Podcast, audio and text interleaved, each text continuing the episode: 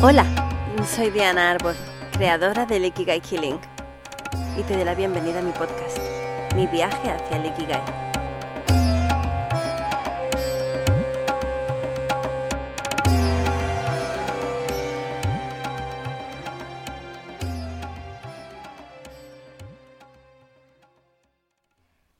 ¿Te pasa a ti también que te encuentras muchas veces dirigiendo tu vida en virtud de lo que otros precisan y no tanto de tus propias necesidades? Que a veces no dices lo que realmente sientes por miedo a hacer daño o a molestar, o a la reacción que pueda tener el otro, y acabas aguantando situaciones que preferirías evitar. ¿Sientes que te gustaría ser más independiente y tomar decisiones lo más auténticas posibles, de acuerdo con tu sentir y pensar y no sentirte tan condicionada? En el capítulo de hoy te inspiraré para que a partir de ahora puedas permitirte ser más tú, que vivas de forma auténtica, para que la prosperidad, la felicidad y la coherencia, junto con la plenitud, sean la sinfonía de tu vida.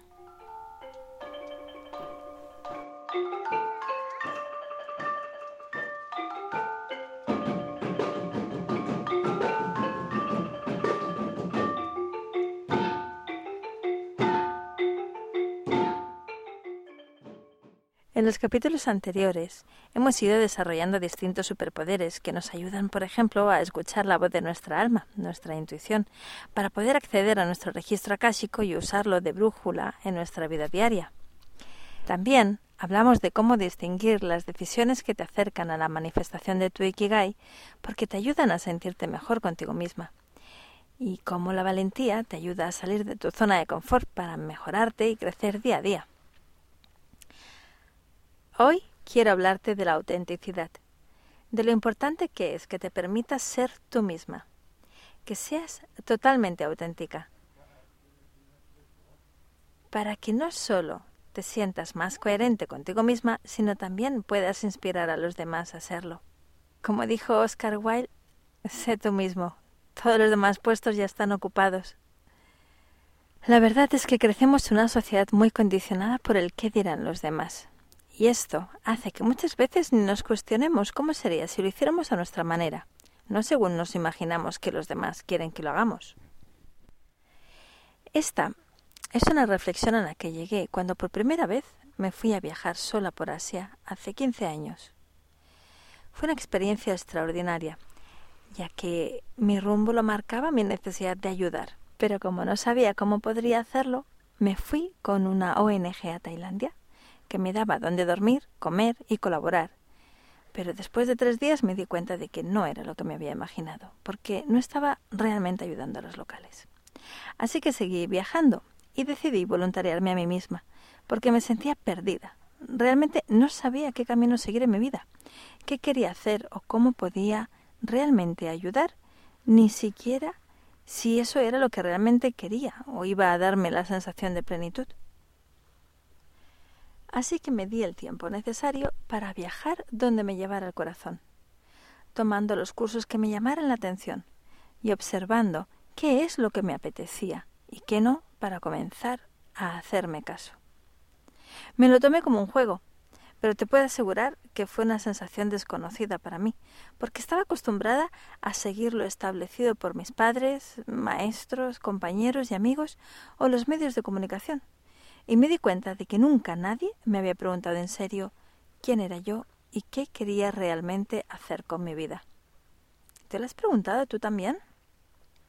Estoy segura de que no es necesario irse a miles de kilómetros para planteárselo. Solo necesitamos enfocarnos en la pregunta para que nuestra alma nos vaya contestando con sus distintas señales, como ya te enseñé en el capítulo anterior. Pero a mí me encanta viajar y decidí tomarme una excedencia para poderme dar esa oportunidad, ya que sentía que si lo posponía me iba a volver loca con la pregunta, ya que mi vida no tenía mucho sentido por el camino por el que iba.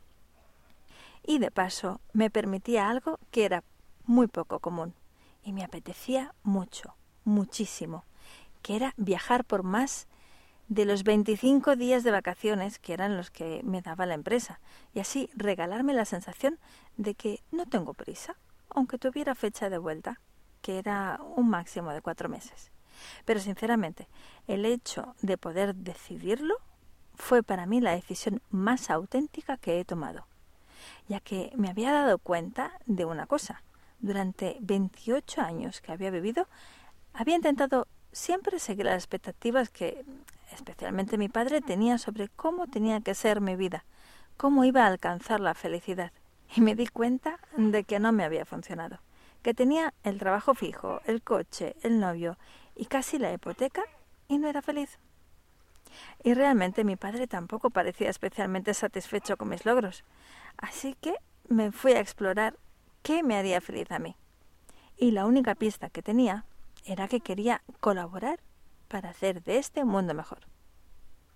Pero no tenía ni idea de cómo podía averiguarlo.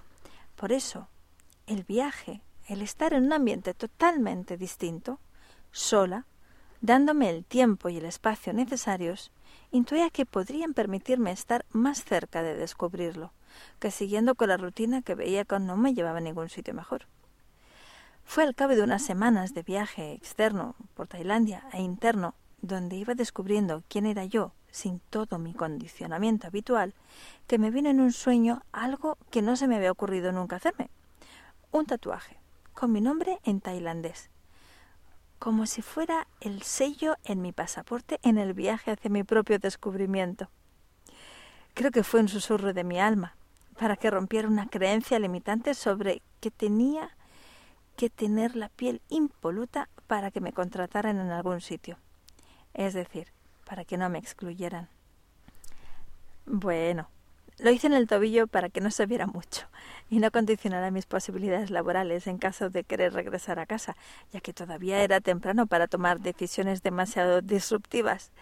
Pero bueno, y también porque me encantan las tobilleras, y se me ocurrió tatuarme mi nombre en el idioma de cada país que visitara para completar el círculo, la tobillera completa. Como te decía, no sé si se me ocurrió o me lo inspiraron desde mis registros, pero siento que fue una decisión importante para comenzar a romper esa creencia limitante sobre la mirada del otro en mis decisiones personales. La siguiente oportunidad que me di para hacerlo fue poco después, y esta vez sí fue mucho más valiente. Comencé a hacerme yo misma rastas en el pelo. Lo hacen muchos turistas en Tailandia. Con una finísima aguja de ganchillo se van enredando el pelo. Puede hacértelo un profesional o, como yo preferí, hacértelo tú misma, un poquito cada día.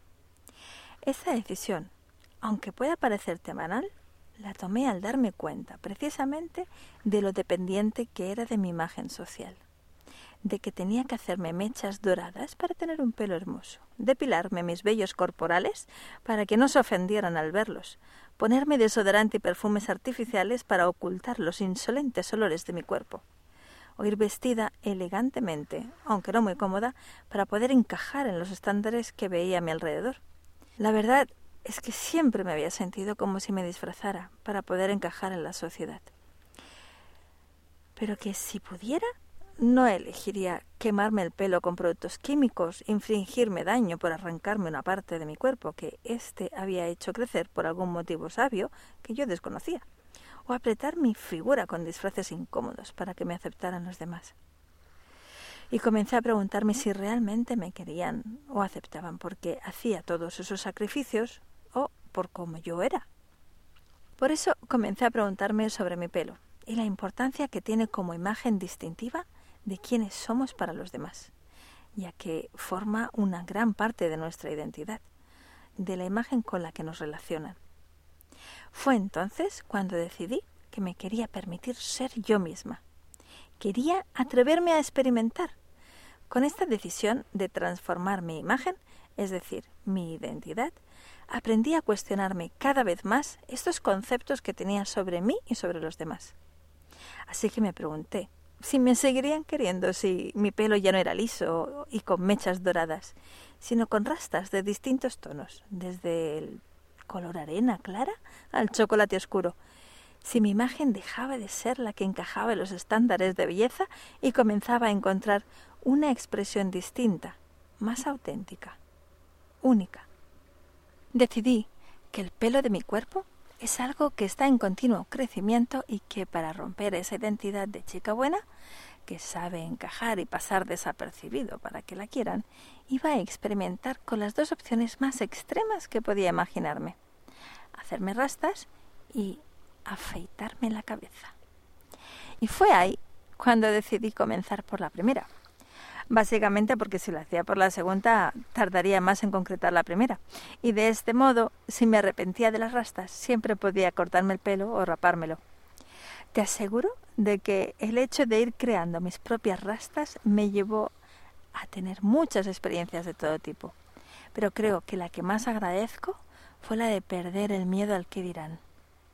Porque fue a través de ellas te digo, me duraron seis meses puestas, que pude ver que desde la lejanía podía percibir cómo en España estamos en general muy condicionados por la mirada del otro. Recuerdo que cuando vivía en Alemania veía a mucha gente vestida más libremente y que no le daban tanta importancia a ese aspecto. Pero en mi país de origen, en mi familia, en mi vecindario, en mi círculo social, no se podía ser auténtico con tu imagen. Tenías que encajar en los prototipos de belleza para ser aceptado. Y de ahí me di cuenta del tipo de esclavitud tan grande a la que estaba sometida sin haberlo podido percibir antes. Y fue una verdadera bendición poderme permitir experimentar libremente con las posibilidades que me daba una parte importante de mi identidad, mi cabello. Dos años más tarde, después de haber visitado el país de mi pareja, Israel, y el mío durante unos pocos meses y ver que nuestras familias y nosotros estábamos en lugares distintos en la percepción de la vida, la noche antes de volar hacia Cancún nos afeitamos mutuamente la cabeza. Te aseguro que esa fue una experiencia todavía más potente. El atreverme a que lo que llame más la atención sea mi cara al descubierto y no pudiera esconderme tras ninguna melena, rasta o peinado de ningún tipo, es una experiencia muy fuerte de aceptación a ti misma. En mi caso, a mí misma, a mi cara, a la forma de mi cabeza, a sus marcas y a mi ser al desnudo. Ahora sabía que quien pudiera aceptarme así, podía aceptarme casi de cualquier manera. Yo sentía que estaba siendo lo más auténtica posible, para mí y para los que me rodeaban, y eso fue el mayor regalo que me he hecho. Luego el pelo creció, me lo afeité varias veces más y luego lo dejé crecer. Desde entonces no me da miedo lo que puedan pensar de mi aspecto físico. No creo que si me depilo vaya a mejorar mis relaciones sociales. El desodorante me lo hago con ingredientes caseros y sanos, que eliminan los olores, pero no los disfrazan de nada artificial.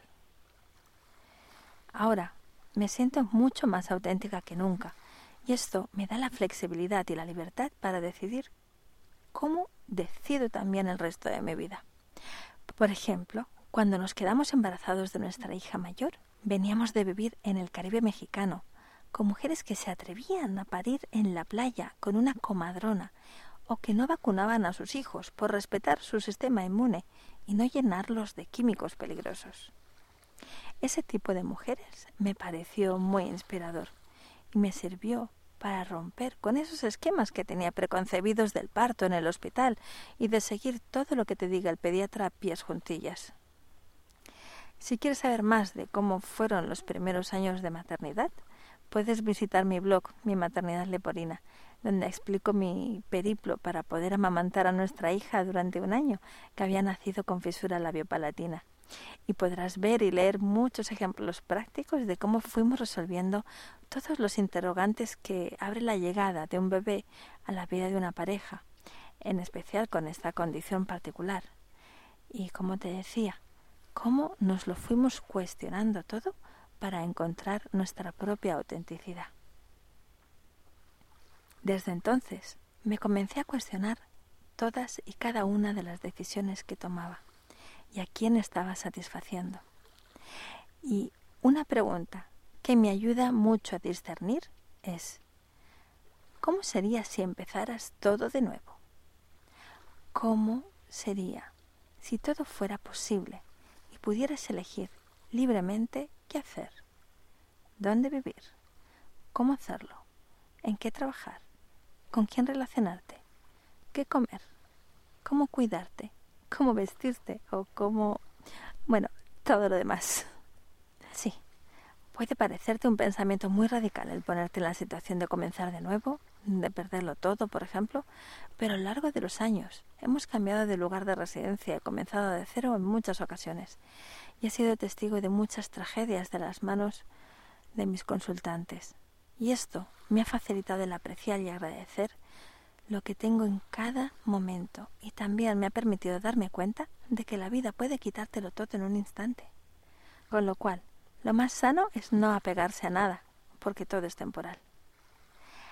Así que la pregunta viene de esa posibilidad, con la ventaja de que no es el destino que te hace plantearte tu vida desde cero, sino que puedes hacerlo tú misma, dándote la oportunidad de reinventarte de cuestionarte si el camino que habías tomado hasta ahora es el más conveniente para ti en estos momentos, de cómo te gustaría realmente hacerlo a partir de ahora.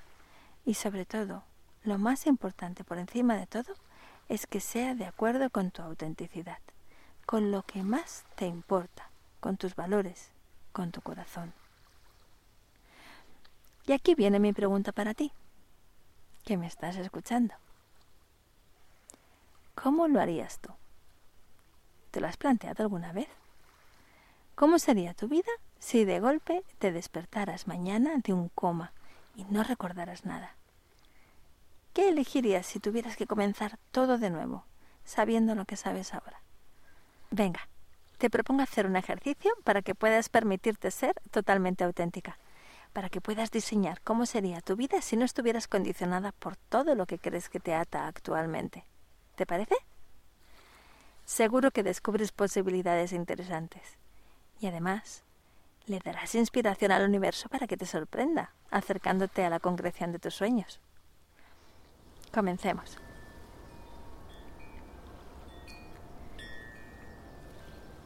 Siéntate cómodamente en una postura que sientas digna y comienza a tomar conciencia de tu respiración, sin cambiar nada de su ritmo o intensidad. Simplemente observa cómo el aire entra y sale de tu nariz.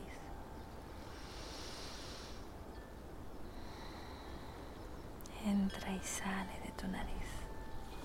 A tu ritmo.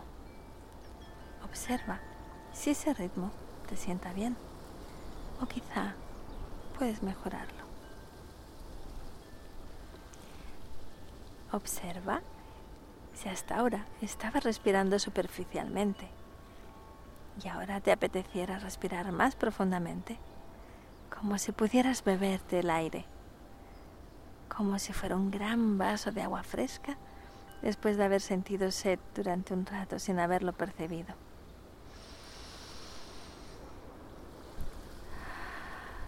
Sáciate de aire. Toma todo el que necesites. Percibe las nuevas sensaciones en tu cuerpo cuando recibe más aire, más vida en tus pulmones. ¿Cómo son estas sensaciones? ¿Te sientes quizá más relajada? ¿Más expansiva? Tómate un momento para apreciar estos cambios.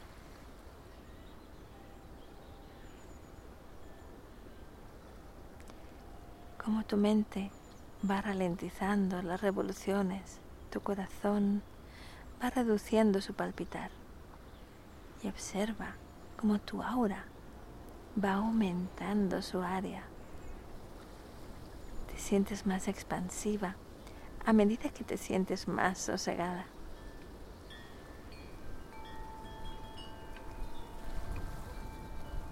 En este lugar donde te encuentras, imagínate que tienes una esfera de luz a tu alrededor, como a un metro de distancia por cada lado. Es tu Merkaba, tu cuerpo de luz, que te conecta y te protege de todo lo que hay a tu alrededor. Aquí te sientes segura y relajada, tanto que te da la sensación de poder levitar. Y comienzas a flotar en el aire.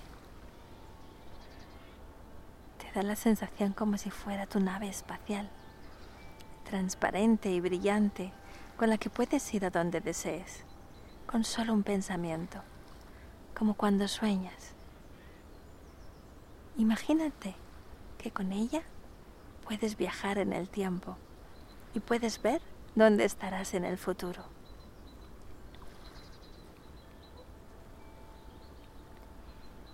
Y tu esfera comienza a elevarse hacia el cielo y vuela hacia adelante a la velocidad de la luz. Lo sabes porque todo a tu alrededor se convierte en luz. Pero tú no sientes más que un leve tirón como si te empujaran hacia atrás. Y te dejas llevar a donde tu alma te quiere mostrar. Quiere que puedas percibir tu mejor posibilidad, tu mejor versión. Aquel modo de vida donde eres totalmente auténtica, donde te sientes viviendo con alegría y plenitud.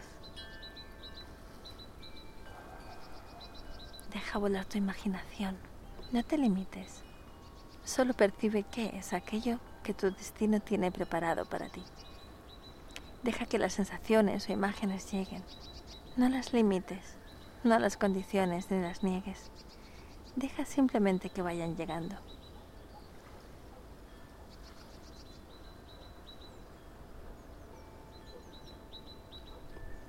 Date tu tiempo. Respira profundamente para dejar fluir tu imaginación. Para que sea tu mejor versión, la más auténtica, la que hable por ti y puede expresarse libremente. Luego te irá poniendo en duda las inspiraciones que te vayan surgiendo, pero no te preocupes. Dile que solo estás observando, que escuchas sus objeciones, pero que ahora solo estás viendo qué posibilidades podrían existir.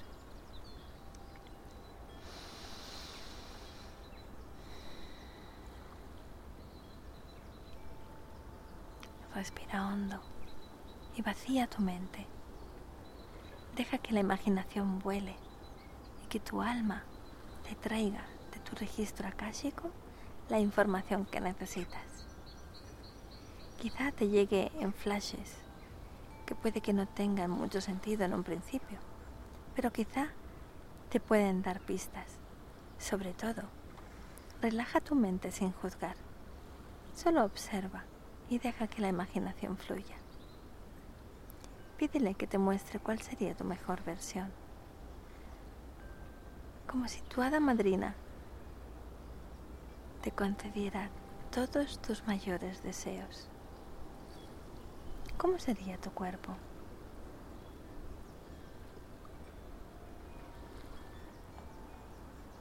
¿Cómo te vestirías?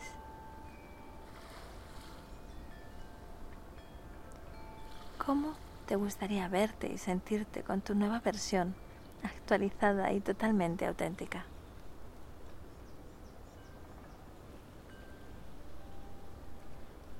Sin excusas, sin conflictos, totalmente verdadera y honesta, feliz, plena, próspera y amada.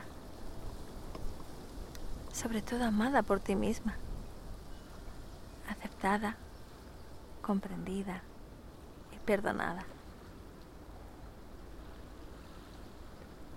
Agradecida y respetada. Ahora, sabes cuál es tu lugar en el mundo.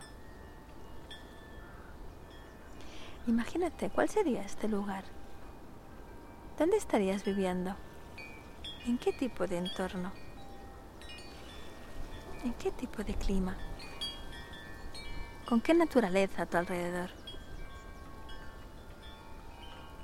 El sol ilumina tu hogar. ¿Cómo es? ¿Qué tamaño tiene? ¿Cuántas habitaciones? ¿Cómo es el jardín?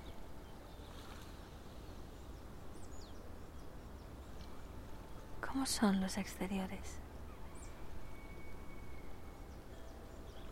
¿Cómo está decorado?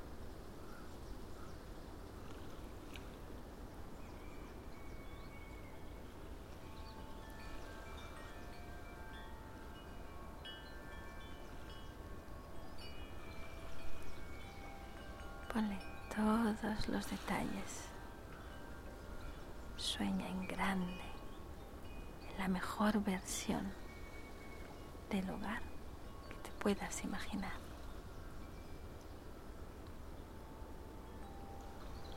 Siente la plenitud y la felicidad de vivir aquí.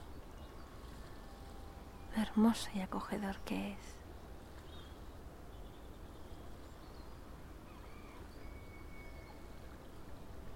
¿Con quién lo cohabitas? ¿Personas? ¿Animales? ¿Plantas? ¿Cómo son tus relaciones ideales?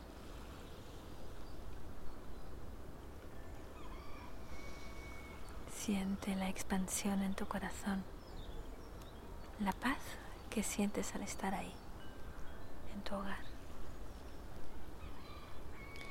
Siente que has llegado aquí por ser como eres, porque un día decidiste que te ibas a dejar de forzar para complacer a los demás.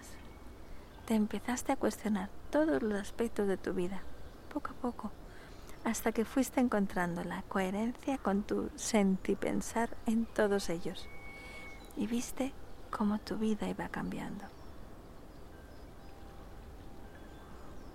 Cambiaste tu manera de obtener tu estabilidad económica, ya que ya no dependía exclusivamente de tu trabajo, sino que ahora tienes varias fuentes de ingresos que apenas necesitan de tu atención y te proveen de libertad financiera para poderte permitir la vida que siempre habías soñado.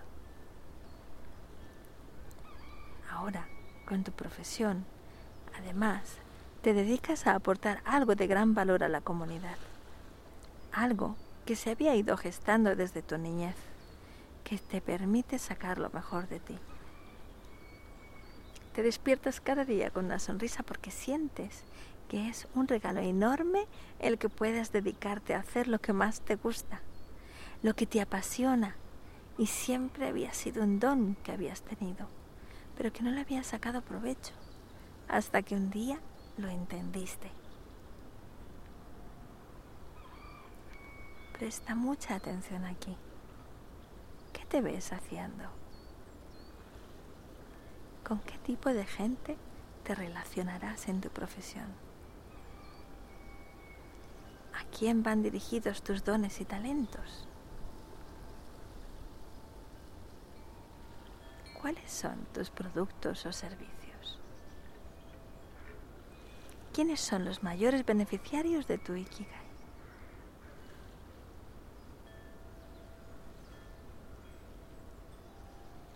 ¿Cómo mejoras su situación? ¿Qué tipo de alegría les provees? ¿Qué tipo de necesidad cubres? ¿Son personas? ¿O quizás son animales? ¿Quizás sea el medio ambiente? ¿Quizá todos? Tómate tu tiempo para observar lo que emerge de tu corazón.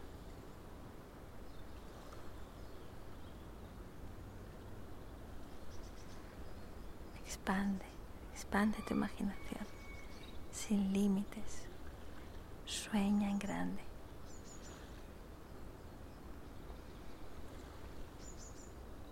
Tus relaciones también fueron cambiando.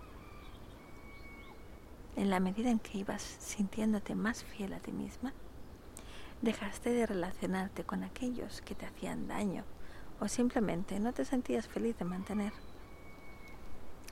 Y tu vida se fue llenando de gente afín a tus intereses. Y ahora Muchos de ellos están tan cerca de ti que compartís varios proyectos de crecimiento juntos. También tus relaciones familiares han mejorado sustancialmente, ya que después de una crisis de identidad y de reajuste, decidiste dejar de complacerles. Y un día pudisteis sentaros a charlar y les abriste tu corazón. Les explicaste quién eres realmente, ¿Cómo te sientes y cómo te has sentido durante tanto tiempo? También cuáles son tus necesidades y a la vez cómo has comprendido por fin su punto de vista y su buena intención y que sientes una enorme gratitud y felicidad por pertenecer a esta familia. Os disteis un emotivo y largo abrazo y sentiste que a partir de ese momento vuestra relación cambiaba radicalmente. La comunicación, la confianza, el amor y el respeto comenzaron a fluir como nunca lo habían hecho antes. Siente ese abrazo Siente toda esa fuerza de tu familia de tus antepasados recorriendo todo tu ser. Y como ahora sientes paz y plenitud profundas.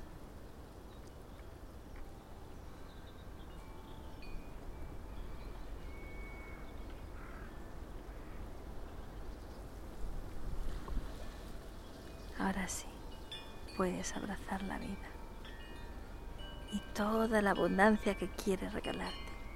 Te lo mereces. Eres parte del clan. Siempre lo has sido. Ya no tienes que complacer a nadie, traicionando tus valores o necesidades. Ahora puedes expresarte desde toda tu autenticidad, sin miedos. Siéntelo.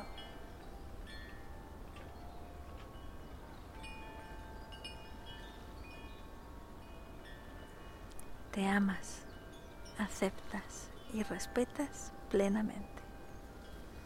Puedes sentirlo con todo tu ser.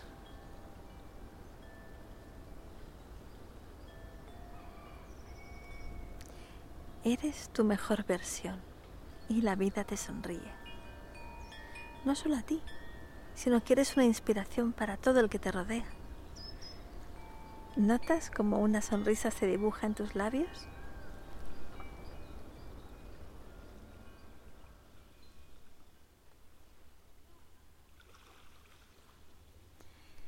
Como Marianne Williamson expresa en este poema que habrás escuchado a Nelson Mandela recitar cuando salió de la cárcel? Nuestro miedo más profundo no es el de ser inapropiados. Nuestro miedo más profundo es el de ser poderosos más allá de toda medida. Es nuestra luz, no nuestra oscuridad lo que nos asusta nos preguntamos, ¿quién soy yo para ser brillante, precioso, talentoso y fabuloso? Más bien, la pregunta es, ¿quién eres tú para no serlo? Eres hijo del universo.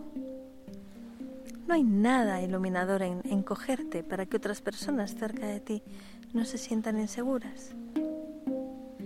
Nacemos para poner de manifiesto la gloria del universo está dentro de nosotros, como lo hacen los niños. Has nacido para manifestar la gloria divina que existe en nuestro interior. No está solamente en algunos de nosotros, está dentro de todos y cada uno. Y mientras dejamos lucir nuestra propia luz, inconscientemente damos permiso a otras personas para hacer lo mismo. Y al liberarnos de nuestro miedo, nuestra presencia automáticamente libera a los demás.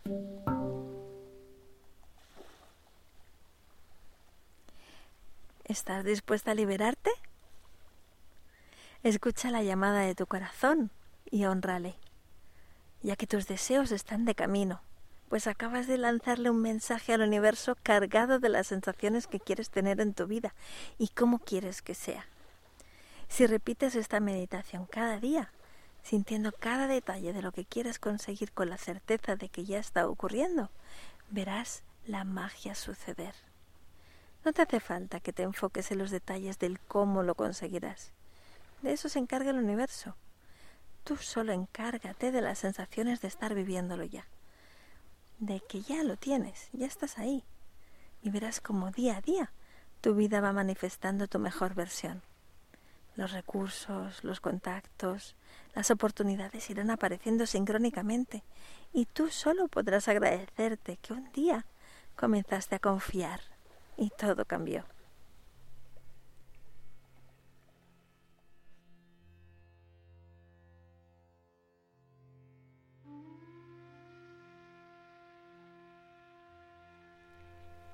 Muchísimas gracias, Ser Infinito, por participar en este proyecto escuchando mi programa.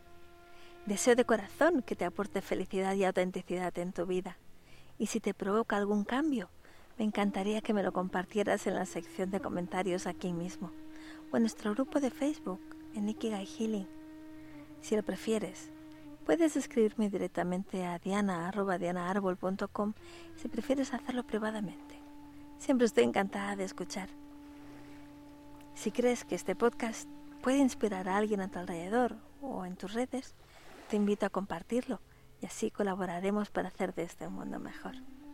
Infinitas gracias.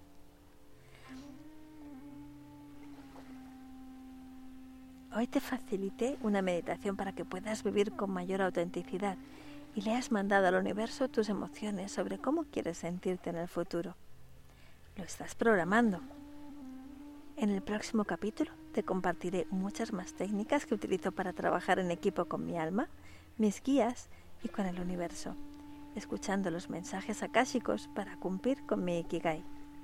Estoy segura de que te aportará grandes recursos. Mientras tanto, que pases una feliz semana. Namaste.